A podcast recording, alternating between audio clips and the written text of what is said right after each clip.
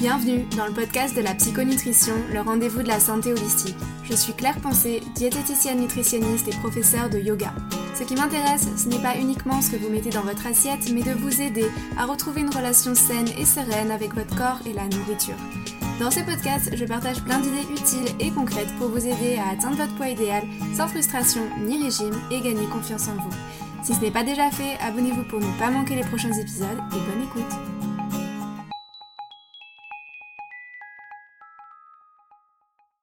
Bonjour à tous et bienvenue dans ce nouvel épisode de podcast. Dans cet épisode, nous allons parler de l'indice glycémique. Je voulais vous faire un épisode spécifiquement sur l'indice glycémique parce que euh, c'est une notion encore mal comprise et pourtant incontournable quand on souhaite atteindre la pleine santé ou encore perdre du poids. Les glucides souffrent de beaucoup d'idées reçues, ils sont notamment accusés de faire prendre du poids et je suis quotidiennement confrontée à des personnes qui viennent me voir et me disent ça fait 4 ans que je ne mange plus de glucides et pourtant je prends du poids. Alors je vais tâcher de répondre aux questions que je reçois le plus souvent dans cet épisode et j'espère qu'au fil de votre écoute, vous apprendrez à faire la paix avec les glucides. Si ce n'est pas déjà fait, je vous invite chaleureusement à laisser un avis et 5 étoiles à ce podcast c'est la meilleure façon de soutenir mon travail gratuitement et cela ne vous prend que quelques secondes. Je suis également très touchée par vos partages sur les réseaux sociaux, donc n'hésitez pas à partager cet épisode s'il vous a plu. Je lis tous vos messages avec la plus grande attention, donc merci beaucoup. Avant de commencer, je tiens cette fois-ci à remercier Mijo44 qui m'a laissé un commentaire incroyable sur Apple Podcast et qui me dit simple, efficace et très instructif avec en prime toute une documentation à lire après le podcast. Bravo, j'ai vraiment apprécié d'en écouter plus. Merci infiniment pour ton commentaire, Mijo44. Ça me touche beaucoup, donc merci, merci, merci. Passons maintenant à cet épisode de podcast et l'une des premières choses auxquelles on est confronté quand on cherche à perdre du poids, c'est la notion d'indice glycémique ou encore d'index glycémique qu'on raccourcit aussi par IG. Alors avant de commencer à parler tout de suite de l'indice glycémique, je pense qu'il est notamment important de comprendre ce qu'il se passe dans votre corps quand vous mangez des glucides. Quand vous ingérez des glucides, il faut savoir que ces fameux petits glucides sont décomposés selon leur niveau de complexité. Vous avez euh, plusieurs types de sucres, vous avez les monosaccharides, les disaccharides, les polysaccharides, etc. Et donc ces fameux sucres sont décomposés pour in fine ressembler à du glucose. Que vous mangiez donc des sucres rapides ou des sucres complexes, votre corps va systématiquement chercher à avoir du glucose, qui est la forme la plus simple de sucre absorbé par vos cellules. Chaque fois que vous mangez des glucides, on observe une élévation de la glycémie, qui est le taux de sucre dans le sang, et c'est votre insuline ensuite qui va s'occuper d'apporter le glucose aux cellules pour qu'il vous serve de carburant, pour qu'en gros il soit source d'énergie utilisable par votre corps. Sachez par ailleurs que les glucides sont les seuls macronutriments capables d'influencer euh, votre taux d'hormones, notamment bah, votre niveau d'insuline. Euh, les lipides et les protéines ne sont pas à même de faire ça, en tout cas pas de la même façon. Le glucose est la source d'énergie privilégiée de votre corps et ça c'est important de le savoir. Cependant, c'est vrai que si vous en consommez en excès, il sera stocké sous forme de glycogène ou de graisse qu'on appelle aussi les triglycérides. Et c'est un petit peu ça qui nous a fait peur ces dernières années et je pense la raison pour laquelle beaucoup de régimes euh, sans glucides euh, voilà, sont nés, c'est que le fait de mettre en réserve ces glucides, Déjà, normalement, cette mise en réserve, elle devrait servir à prévenir les épisodes de famine. Ça veut dire que si à un instant T, votre corps ne peut pas recevoir de l'énergie alors que vous en avez besoin, il va d'abord se servir dans vos réserves de glycogène puis de graisse. Ce qui est assez logique, c'est un mécanisme de survie. Le problème, c'est que si vous consommez quotidiennement des quantités de sucre excessives qui dépassent largement vos besoins, vous allez par conséquent les stocker et elles ne seront pas redépensées derrière. Puisque comme je vous l'ai dit, rappelez-vous, les sucres sont la source d'énergie privilégiée de votre corps. Donc plus il en a en réserve, moins il aura besoin d'aller déloger des graisses pour euh, avoir de l'énergie. A l'inverse, en l'absence de sucre, votre corps il sera obligé d'aller puiser dans les graisses, voire dans les protéines dans les cas extrêmes. Je parle notamment euh, des jeûnes prolongés. Alors maintenant que je vous ai fait cette introduction sur les glucides, vous allez me dire oui mais Claire du coup on n'a aucun intérêt de manger des glucides quand on veut perdre du poids. C'est pas tout à fait vrai. Déjà les glucides ils ont été accusés à tort de faire prendre du poids Pourquoi? Je pense personnellement que la cause euh, principale de ces croyances erronées sur les glucides, c'est le fait, encore une fois, de vouloir trop simplifier la nutrition et d'en arriver parfois à faire de gros raccourcis et euh, bah, à mettre tous les œufs dans le même panier quoi. Dans nos sociétés modernes, on adore trouver des coupables et en accusant certains aliments, on se donne aussi le sentiment bah, d'avoir une ligne de conduite à suivre, de savoir quoi faire, comme si en fait on savait pas à la base. Je trouve qu'on a un besoin addictif de classifier les aliments, certains comme étant bons et les autres comme étant mauvais. On a besoin de pouvoir se dire ça oui, ça non, ça je peux, ça je peux pas. Autrement on est perdu. Et du coup, il y a une énorme confusion autour des glucides aujourd'hui parce qu'on ne sait plus quels glucides manger. Les médias nous ont tellement fait peur au sujet des glucides. Après le gras, fallait bien trouver un autre coupable, hein, parce que je vous rappelle qu'avant les régimes sans glucides, on avait les régimes dépourvus de gras, et du coup, on a toutes les diètes sans glucides qui sont nées, qui se sont popularisées ces dernières années. Le résultat de tout ça, c'est qu'on ne sait plus s'écouter, et surtout qu'on ne se fait même plus confiance. Alors avant de vous dévoiler la vérité sur les glucides, il y a aussi euh, un autre problème dont j'aimerais vous parler à ce sujet-là, c'est le fait que le sucre rend entre guillemets accro. Pourquoi est-ce qu'on dit que le sucre rend accro? Et ça, c'est aussi un autre problème dans nos sociétés. Et d'ailleurs, je vous recommande vivement d'aller écouter mon épisode de podcast euh, sur le sucre. C'était le premier épisode sur la chaîne.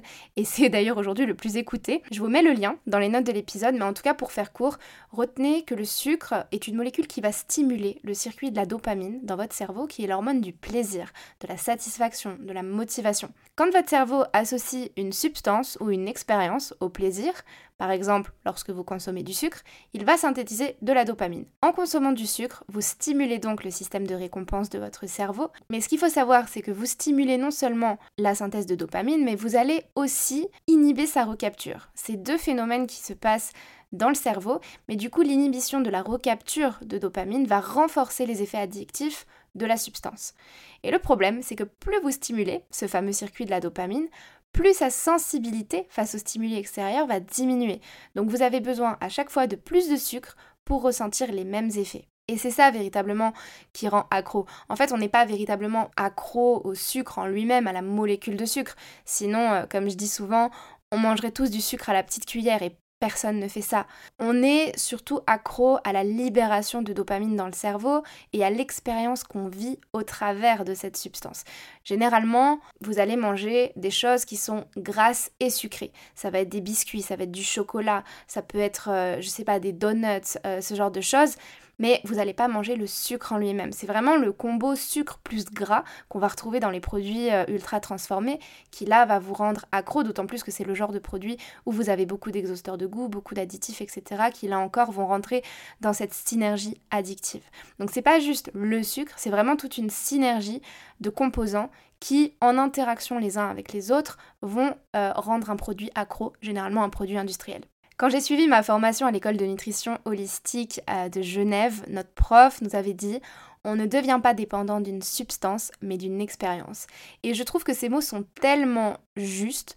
Le sucre peut rendre accro d'une certaine manière si on le voit comme ça, et plus on en consomme, plus on entretient l'addiction. En attendant, c'est quand même important de se rappeler que tous les glucides ne sont pas des mauvais sucres, et à ce niveau-là, j'ai envie de vous révéler la vérité sur les glucides. Donc avec tout ça, oui, les glucides sont accusés euh, de beaucoup de mal, euh, mais peu de personnes connaissent en contrepartie leurs avantages. Tout d'abord, sachez que les glucides sont nécessaires au bon fonctionnement de votre glande thyroïde et donc au maintien d'un métabolisme sain et fonctionnel. Franchement, pour l'avoir vu sur mes patients et même pour en avoir fait l'expérience moi-même, euh, je peux vous dire que l'exclusion des glucides, c'est la garantie future de prendre du poids. Sauf si vous les éliminez toute votre vie durant, bien sûr, mais ce n'est pas forcément une tâche facile, c'est pas forcément quelque chose que je vais vous conseiller et ça ne rendrait pas non plus votre alimentation très heureuse. Alors petit aparté avant de continuer, évidemment j'exclus les cas de pathologie pour lesquels euh, l'exclusion des glucides reste conseillée, je pense notamment à certains cancers, à certaines maladies dégénératives, etc. Bien sûr ici c'est du cas par cas, effectivement il a été prouvé que euh, les régimes type cétogène pouvaient euh, fonctionner et améliorer le pronostic de certaines pathologies, mais là on est vraiment du coup dans une diététique curative un petit peu. Là, je parle vraiment de la diététique de monsieur et madame tout le monde, pour euh, monsieur et madame qui sont en bonne santé, donc euh, je l'espère pour vous. Donc comme vous l'avez compris, le danger premier des régimes sans glucides, c'est déjà le ralentissement du métabolisme, voire à terme de déclencher une hypothyroïdie. Je rencontre tellement de personnes qui viennent me voir et me disent qu'elles souhaitent perdre du poids, qu'elles ont tout fait et qu'elles n'y arrivent plus. Et c'est ce genre de personnes qui sont en fait en guerre perpétuelle contre leur corps depuis des années et elles se retrouvent à manger de moins en moins sans pour autant perdre du poids. Ça, c'est clairement le signe que le métabolisme est affaibli, souvent en partie à cause de l'élimination des glucides dans le passé. Donc retenez vraiment que les bons glucides, ils sont nécessaires au fonctionnement de votre métabolisme et que si leur élimination vous permet en effet de perdre du poids à court terme, vous en reprenez généralement plus sur le long terme. Et c'est tout l'enjeu en consultation de perdre le poids souhaité tout en réintégrant les glucides pour que l'alimentation soit pérenne. Donc dans un premier temps, c'est vrai, et ça je préviens souvent mes patients, qu'il est assez inévitable de reprendre un peu de poids malgré la volonté d'en perdre au départ quand on réintègre les glucides. C'est ce qui se passe en fait quand le métabolisme n'est plus habitué à digérer les glucides, et bien le jour où on vous les réintégrer, rassurez-vous, après on fait ça de manière progressive, mais le jour où vous les réintégrez, pour certaines personnes, la reprise de poids peut être inévitable. Ça, c'est vraiment dans un premier temps. Euh, mais c'est nécessaire pour rebooster le métabolisme et à terme perdre du poids. Et dans un second temps, effectivement, une fois que les glucides ont été réintégrés en quantité suffisante, on va s'axer sur la perte de poids saine cette fois-ci. Autre chose importante aussi par rapport aux glucides, c'est que très souvent, euh, alors si vous consommez des céréales complète, vous allez avoir un apport en fibres qui est là encore nécessaire. Les fibres, elles sont généralement trop peu consommées sur une journée. Vous en avez dans les légumes et les fruits, mais vous en avez aussi beaucoup dans tout ce qui est céréales complètes. Et ça, c'est très intéressant non seulement pour avoir un transit de qualité, pour lutter contre la constipation, mais surtout aussi bah, pour avoir euh, une digestion qui soit saine, pour avoir un microbiote en bonne santé, et là encore pour prévenir des pathologies à long terme. L'apport en fibres, il est vraiment Généralement, on recommande à peu près 25 à 30 grammes par jour. Donc imaginez si vous ne consommez pas de glucides, je doute que vous soyez à ce niveau-là. Maintenant, effectivement, on a des sources de glucides saines et on a aussi des mauvais sucres. Parmi les glucides à privilégier, il va y avoir tout ce qui est légumes racines. J'en parle souvent, la pomme de terre, la patate douce, la betterave, la carotte, le panais, le topinambour, les potirons, toutes les courges d'hiver sont des bonnes sources euh, de glucides sains. Vous avez encore les céréales complètes, comme je viens de le dire, tout ce qui est pâte complète. Au niveau des farines, je vous conseille la farine T110. Vous avez toujours les petits numéros affichés sur les paquets de farine.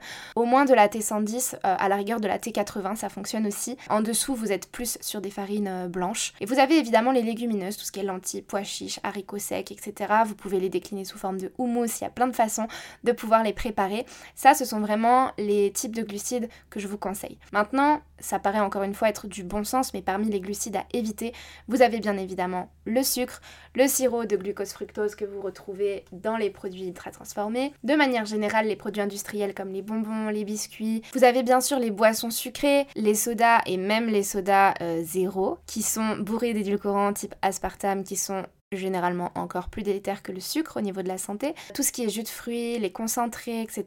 Vous avez aussi les aliments frits qui augmentent considérablement l'indice glycémique des aliments, on en reparlera plus tard. Et puis vous avez aussi les fruits secs, tout ce qui est dattes, euh, figues, abricots secs, etc. Après, à ce niveau-là, je ne pense pas que ce soit non plus des glucides à, fuir parce que vous avez quand même, encore une fois, un apport considérable en minéraux et en fibres dans les fruits secs. Donc voilà, retenez juste que c'est quand même très sucré, il faut pas en manger 3 tonnes, mais que ça reste quand même euh, des choses que vous pouvez consommer. Si toutefois vous voulez utiliser du sucre dans vos recettes, alors bien évidemment le premier conseil que je pourrais vous donner c'est de le limiter. Avoir des recettes avec 150-200 grammes de sucre c'est clairement pas possible, c'est beaucoup trop. Maintenant si vous arrivez à limiter le sucre dans vos recettes et que vous le choisissez bien, euh, il devrait normalement pas y avoir de soucis.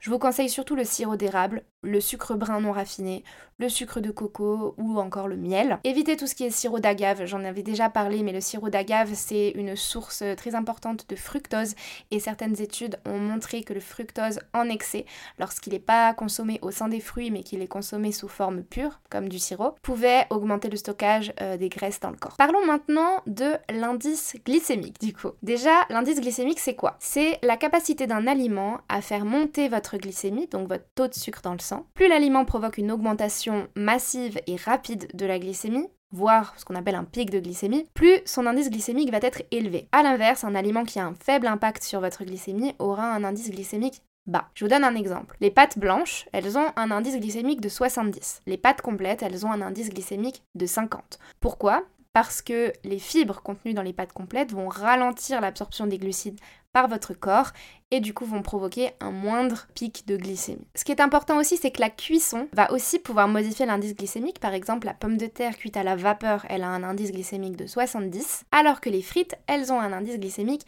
de 95. Et pour vous donner un ordre de référence, l'indice glycémique du sucre, donc du sucre euh, de table qu'on connaît, c'est 70. Le maximum, évidemment, c'est 100.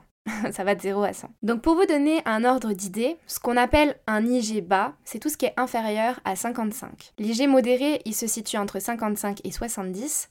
Et un IGO, c'est tout ce qui est supérieur à 70 et qui, évidemment, est fortement déconseillé. Tout ce qui est protéines et lipides, eux, bien souvent, ils ont un indice glycémique de 0 puisque ce ne sont pas des sucres, donc ce ne sont pas des macronutriments capables d'influencer votre glycémie. Plus vous consommez des aliments à IGO, plus votre corps va donc sécréter de l'insuline. Je pense que ça, vous l'avez compris. Et à long terme, malheureusement, c'est un vrai facteur de risque de prise de poids, de résistance à l'insuline, de diabète de type 2, etc. Donc effectivement, on voit que c'est important de se référer à l'indice glycémique des aliments parce que c'est une clé, une des clés en tout cas, pour la bonne gestion de votre poids et surtout une des clés de santé pour prévenir euh, les maladies à terme. Si vous avez déjà fait l'expérience de manger IG bas à modéré, vous avez dû remarquer aussi que ça vous aide à prévenir tout ce qui est coup de pompe. Euh, euh, après les repas, toutes les fringales aussi et toutes les pulsions sur le sucre. Vous le savez maintenant, moins on nourrit une addiction, moins on est accro, tout simplement. Une addiction, ça s'entretient. Donc pour euh, vous désaccoutumer, il faut arrêter d'apporter à votre corps des apports massifs et rapides de sucre. Donc de consommer quotidiennement des aliments à IGO pour éviter qu'ils vous en redemandent tout le temps. À ce stade, je pense que vous avez du coup compris la différence entre les indices glycémiques. Maintenant, il y a un autre facteur à prendre en compte. L'indice glycémique tout seul, c'est on va dire c'est un petit peu incomplet pour euh, bien composer votre repas parce qu'il y a ce qu'on appelle donc l'indice glycémique, ce que je viens de vous expliquer, mais il y a aussi un autre facteur qui s'appelle la charge glycémique. Et ces deux choses, c'est différent. L'indice glycémique, comme je vous ai dit, ça reflète la capacité d'un aliment à élever votre taux de sucre dans le sang. Mais cet indicateur-là, il va pas prendre en considération la quantité que vous en mangez. Pourtant, vous êtes bien d'accord que si vous mangez 100 g de pâte blanche au beurre avec du ketchup, à éviter bien sûr, vous allez élever beaucoup plus votre glycémie que si vous mangez 60 grammes de pâte blanche accompagnée de légumes verts et, euh, je sais pas, d'un dos de cabillaud. Pourquoi? Bah Pour deux raisons. Un, vous mangez pas la même quantité de pâte. Plus vous en mangez, plus votre glycémie s'élève, c'est logique. Et deux, votre repas n'est pas composé de la même façon. Dans le second repas, vous avez des protéines, des lipides, des fibres qui vont venir tamponner les glucides et ralentir leur absorption. Et c'est ça la charge glycémique. Autrement dit, la charge glycémique, c'est l'effet concret que va avoir votre repas sur votre corps. Donc la charge glycémique d'un aliment, elle va prendre en compte la quantité consommée et la charge glycémique globale de votre repas va prendre en compte l'ensemble de votre assiette. Comme si vous faisiez un peu une moyenne des charges glycémiques de chaque euh, aliment qui compose votre assiette. Je sais pas si c'est clair ce que j'explique. J'espère que, que, vous comprenez en tout cas. En tout cas, si c'est pas très clair, n'hésitez pas à consulter l'article qui est en lien avec cet épisode de podcast. Je vous mettrai euh, le lien de l'article de blog euh, dans les notes, comme ça, ça vous permettra de relire peut-être au calme toutes ces notions qui peuvent être un peu compliquées quand on les écoute pour la première fois. Alors maintenant, pour être un peu plus concrète, parce que je sais que tout ça, ça peut être un peu complexe, on va dire retenez, pour faire simple, qu'un repas IG bas, voire modéré, va être composé généralement de cette manière-là. Il y aura des légumes, il y aura une source de glucides complexe, des céréales complètes, un légume racine, une source de lipides de qualité et une source de protéines, qu'elle soit animale ou végétale. Si vous avez tout ça au sein de votre repas, vous avez normalement un repas à IG bas, voire modéré. Je dis toujours bas, modéré, parce que bon, on n'est jamais sûr et certain qu'on est en dessous de 55, mais je veux dire, euh, vous êtes quand même euh, dans une tranche d'indice glycémique qui reste ok. Donc je répète pour être sûr que tout le monde ait bien compris, pour qu'un repas soit IG bas à modéré, il vous faut des légumes, une source de glucides complexes, une source de lipides de qualité et une source de protéines. Pour résumer, je dirais que les glucides, ils sont importants et j'espère vous avoir sensibilisé à ça. Ils ne vous feront pas grossir si vous n'en mangez pas des quantités excessive et l'effet sur votre glycémie va aussi dépendre de la composition de votre assiette. Maintenant j'entends un petit peu toutes ces personnes qui me disent oui mais moi j'adore manger sucré, comment je fais euh, avec cette histoire d'indice glycémique etc. Soyez rassurés, il est tout à fait possible de manger sucré sans faire monter votre glycémie au plafond. Je vous donne des exemples, euh, le porridge ou tout ce qui est overnight oats que vous pouvez retrouver notamment dans mon e-book de recettes saines et gourmandes nourriches ont un indice glycémique de 40 par exemple. Et la charge glycémique, encore une fois, elle peut être atténuée si vous accompagnez cette recette d'une cuillère à soupe de purée d'amande ou de purée de noisettes ou de ce que vous voulez. Vous pouvez tout aussi bien réaliser des pancakes maison. Encore une fois, je vous propose une recette dans mon ebook Nourish avec une farine T110 qui a un IG de 65 contre un IG de 85 pour la farine blanche. Et de cette façon-là, vous pouvez manger des bonnes choses sans ruiner votre glycémie, sans ruiner votre santé et en atteignant votre poids idéal. Voilà, donc j'espère que cet épisode sur l'indice glycémique vous aura euh, permis de mieux comprendre pourquoi c'est important et que vous allez dès à présent conscientiser un peu plus ce qu'il y a dans votre assiette, que vous pourrez aussi plus facilement atteindre vos objectifs, qu'ils soient physiques ou tout simplement santé, je ne peux que vous inciter à vous procurer mon e-book Nourish qui contient des recettes sucrées et salées. Toutes sont saines, à IG bas, à modéré, mais avant tout gourmandes, car pour moi, je suis convaincue que perdre du poids ne doit pas rimer avec privation, frustration. On peut tout à fait atteindre son poids idéal en se faisant plaisir, et ça, je le vois chaque jour auprès de personnes qui témoignent, qui m'envoient des messages et me disent combien mes recettes les ont aidés à reprendre plaisir dans leur alimentation tout en perdant du poids. Comme d'habitude, je vous mets le lien dans les notes de cet épisode si vous souhaitez vous procurer nos riches. Je vous mettrai aussi le lien de l'article de blog en lien avec cet épisode de podcast. Et d'ici à notre prochain épisode, je vous souhaite une très belle semaine. Merci à tous pour votre écoute et je vous dis à bientôt. Prenez soin de vous.